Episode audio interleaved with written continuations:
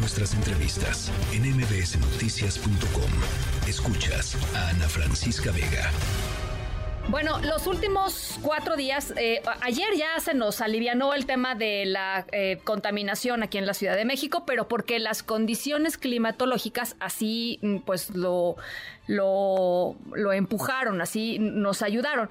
Em, sin embargo, pues evidentemente hay un tema aquí en la Ciudad de México y en las grandes urbes de nuestra, de nuestra República Mexicana, y me atrevería a decir del mundo, pero centrémonos en México.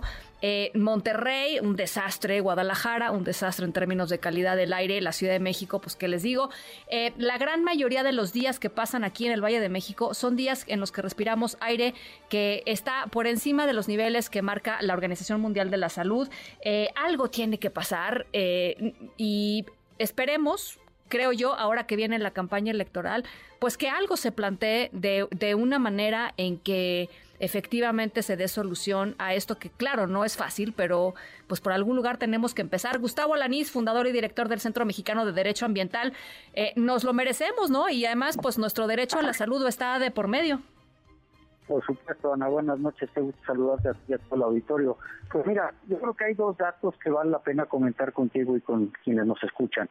Eh, uno primero es que eh, es muy alarmante saber que en los últimos dos años entraron al país eh, dos millones de autos usados, dos millones de autos chocolates legalizados. ¿no? Entonces, imagínate tú la cantidad de emisiones contaminantes que avientan esos vehículos a la atmósfera y las implicaciones que eso tiene sobre la salud de las personas y sobre todo también pues eh, la calidad de vida y la de nosotros. Y el otro dato tiene que ver con que eh, ya decía el periódico Reforma hace unos días que Pemex creció en 49% sus contaminantes, ¿no? Entonces me parece que eh, es la propia autoridad, no es el propio gobierno quien está dando señales eh, negativas, no señales contrarias a lo que se debería de hacer, ¿no? Sí. Entonces me parece que ante esta realidad que tú eh, planteabas hace un momento, creo que es muy importante eh, varias cosas. Uno es que tenemos que tener una política de calidad del aire integral, que haya coordinación metropolitana adecuada, funcional, que haya una homologación entre todos los eh, estados que están en la zona metropolitana, porque unos verifican y otros no verifican, unos tienen unas medidas y otros tienen otras, etcétera. ¿no? Entonces, no hay que incentivar el uso del auto, eh, no como decía yo a los autos chocolates, ¿no? Hay que dejar de incentivar el uso del coche y pues esto sucede muchas veces porque hay subsidios perversos, como es el caso de la gasolina, ¿no? La gasolina debe tener un precio distinto, pero como está subsidiada, pues vale menos, y entonces eso hace que nosotros utilicemos el coche y en consecuencia pues haya más emisiones eh, emisiones a la atmósfera, ¿no? Pero además también tenemos que seguir trabajando fuertemente en que la verificación vehicular se haga atinadamente, se haga correctamente, porque sigue siendo corrupta, siguen usando autos madrina o motores nuevos para pasar autos que no pasan, ¿no? Eh, a cosas como el metrobús, como las, las ciclovías, ¿no?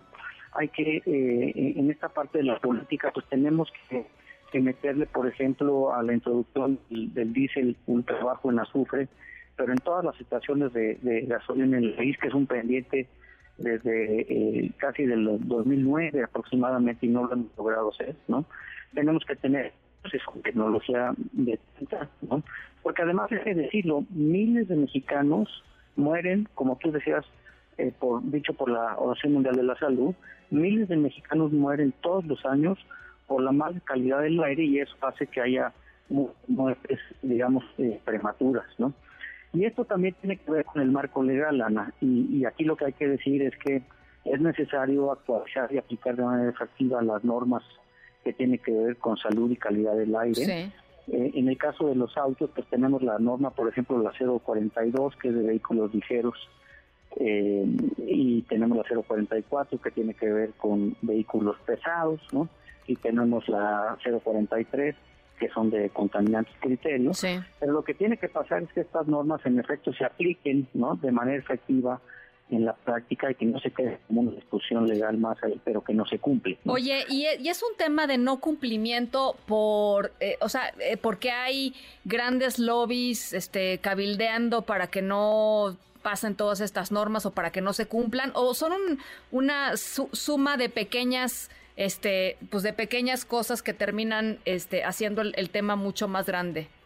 No, lo que hace falta, Ana, es poder verificar de manera efectiva que se cumplen con las limitaciones y con las restricciones que establecen estas normas y otras eh, disposiciones legales. Estas normas, por ejemplo, que te refería yo, la 042 y la 044, son, son sobre tecnologías para el control de, emisiones, ¿no?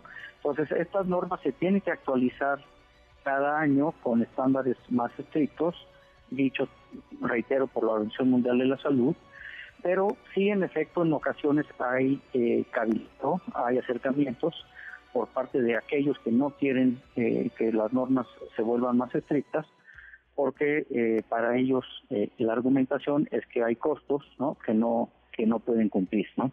Entonces, por eso decía yo que es muy importante poder asegurar la verificación efectiva de las restricciones que ya están en vigor hoy en día y que también se imponen muchas veces a través de estas contingencias. Por ejemplo, ahorita se impusieron restricciones a la industria fértil local, y al sector de servicios, pero nadie sabe qué verificación se hizo, ¿no? O por ejemplo, nadie verifica al gobierno de la ciudad para cómo cumplió, por ejemplo, con las medidas de acciones que deben implementar, como por ejemplo que los oficiales pues tienen que bajar su circulación, entre otras cosas, ¿no? Entonces, por eso yo hablaba de que si bien estamos ante un problema metropolitano de la zona que nos ocupa en este momento, necesitamos a nivel nacional una política de calidad del aire que sea implementable y que sea para Híjole, yo lo único que espero es que tanto a nivel local como a nivel federal, eh, pues haya quien, quien vea en esto una, una prioridad eh, y que también la gente lo exija, Gustavo. Yo no sé qué opines tú, pero, o sea, este asunto de la normalización, yo desde el, desde el sexenio de Miguel Ángel Mancera aquí en la Ciudad de México, cuando decían hashtag temporada de ozono, decía, híjole, no tienen... No, tienen vergüenza, ¿no? O sea, ya hasta hashtag le ponen. Y, y es la verdad, o sea, es la normalización de algo que no es normal. Sí, hay algunas organizaciones de algunos observatorios ciudadanos que sí están exigiendo y que sí lo han hecho a lo largo de los años pero me parece que el, momentum político electoral nos da la oportunidad para efectos de que se posicione el tema y los candidatos lo puedan tomar como una prioridad, porque al final del día lo que está en juego, repito, es, es la vida, es la salud y es la calidad de vida de las personas y con eso es algo con lo que no podemos jugar y además a sabiendas de que se mueren miles de mexicanos todos los años por la mala calidad del aire. Bueno, pues eh, ¿te, parece si cuando presenten sus planes, respectivos planes, platicamos, eh, Gustavo? Por, supuesto, me ha encantado, con mucho gusto. Te mando un abrazo. Igualmente, Ana. Gustavo Alanís, Hasta luego. igualmente, director y, fundador del Centro Mexicano de Derecho Ambiental. Noticias.